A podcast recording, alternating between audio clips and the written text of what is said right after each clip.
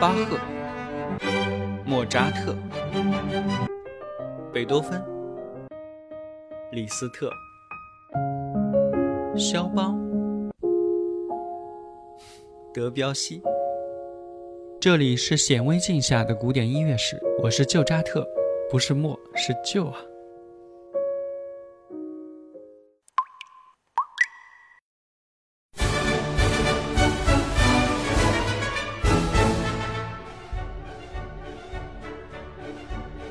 伴随着这首维也纳新年音乐会的必备曲目，也是绝大多数中国听众都非常熟悉的大会必备曲目啊，老约翰施特劳斯的拉德茨基进行曲，开始我们今天的施特劳斯家族的故事吧。在奥地利啊，有这样一对同名的父子，老父亲呢叫老约翰施特劳斯，他一生呢写过一百五十多首圆舞曲，被人们赞誉为奥地利的拿破仑，或者是叫圆舞曲之父啊。呃，他的儿子呢，小约翰施特劳斯在音乐方面的成就啊，也辉煌的无比，创作出了不朽的名作，呃，蓝色的多瑙河被冠以圆舞曲之王的称号。这一父一王啊，在音乐史上的关系是一处，但他们在现实生活中关系呢，又是完全不同的另一处。儿子小约翰施特劳斯啊，很小的时候就经常在家里模仿父亲练琴，啊，对着镜子摆出父亲的姿势啊，然后学着优雅的样子。他以为啊自己的模仿一定能得到父亲的赞赏，但没想到他的父亲呢对他这种行为深恶痛绝，甚至还打过他一个耳光，然后告诉他：“你拿镜子照照你自己，你哪有一点点音乐天赋呀？”后来呢，他的父亲竟然狠心的离开了他和他的母亲，自己搬到别处去住了。这样，他的母亲呀更加坚定了要让儿子成才的决心和信心。他给儿子请来了奥地利一流的名师，然后想把儿子打造成世界上独一无二的小约翰施特劳斯。很快啊，小约翰施特劳斯的努力有了结果，他不但组建了自己的乐队，而且还雄心勃勃地在全国各大的音乐厅啊举行自己的演出。不过呢，令小约翰施特劳斯意外的事情又发生了，他的父亲呢居然利用自己的声望和势力，不断地给他造成阻碍。啊，并且呢，呃，给各大音乐厅的老板们打招呼啊，不让他们为他儿子提供任何演出场所。小约翰施劳斯怎么也想不通，他自己的亲爹为什么要对自己这样子呢？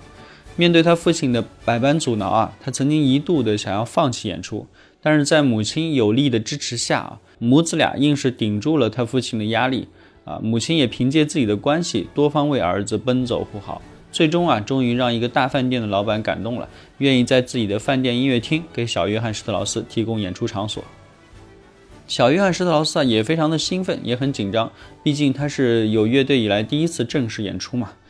呃，小约翰施特劳斯的激情呢，一旦被释放出来之后啊，就像火山喷发一样。当他演奏自己创作的理性的诗篇的时候啊，现场观众听的是如痴如醉啊！现场整个欢呼声响彻了大厅，人们。强烈的要求他连续演奏，一直演奏了十九遍，他激动的不能自已，竟然在台上放声痛哭起来，并且对支持他的观众不断的鞠躬致谢。然后在第二天啊，奥地利全国的各大报纸头条上都用醒目的文字刊登了小约翰施特劳斯演奏会成功的消息。有一家报纸啊，更是用了这样的标题，叫“晚安老施特劳斯，早安小施特劳斯”。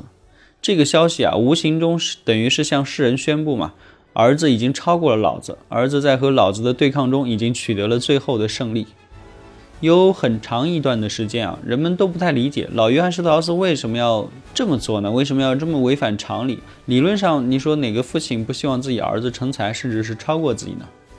直到老约翰施特劳斯逝世啊，人们在整理他的遗物时，才彻底解开了这个谜底。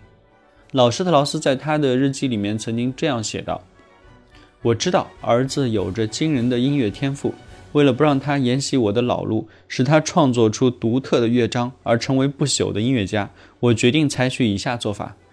故意给他制造障碍，不断地刁难他、打击他，让他在心理上仇视我，让他对我感到彻底绝望，迫使他在艺术道路上不断地探索、不断地苛求自己。”只有这样，他才能够走出模仿我的怪圈，直至达到音乐的巅峰。这从现代人的眼光来看，只能说，嗯，用心良苦啊，但是不提倡，真的不提倡。一八四九年啊，老约翰施特劳斯去世以后啊，小约翰施特劳斯接过了他父亲的乐队，一个人负责两支乐队。他曾经带领乐队多次抵达像俄罗斯、法国等地区演出，每到一处都受到了热烈的欢迎。他的演奏和指挥啊，可谓是光彩夺目啊，令无数观众倾倒。在19世纪60年代以后啊，小约翰施特劳斯着手创作比较大的音乐音乐会用的这种舞曲，他的许多圆舞曲啊，都是在这一时期创作的。他一生呢，一共写了一百六十八首圆舞曲，像《蓝色多瑙河》啊，《春之声》。艺术家的生涯、南国玫瑰啊、维也纳森林的故事等等啊，都是脍炙人口的代表作。小约翰施特劳斯呢，是在七十四岁的时候去世的。他逝世的消息啊，也令维也纳人民深感悲痛。啊，当时正在进行的音乐会听到这个噩耗之后，中断了原来的演出，然后以极慢的速度改奏他的成名曲目《蓝色多瑙河圆舞曲》，全场听众肃立，在这首熟悉的曲调中向这位大师默哀。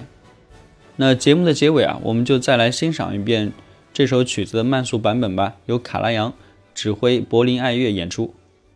我们下期再会。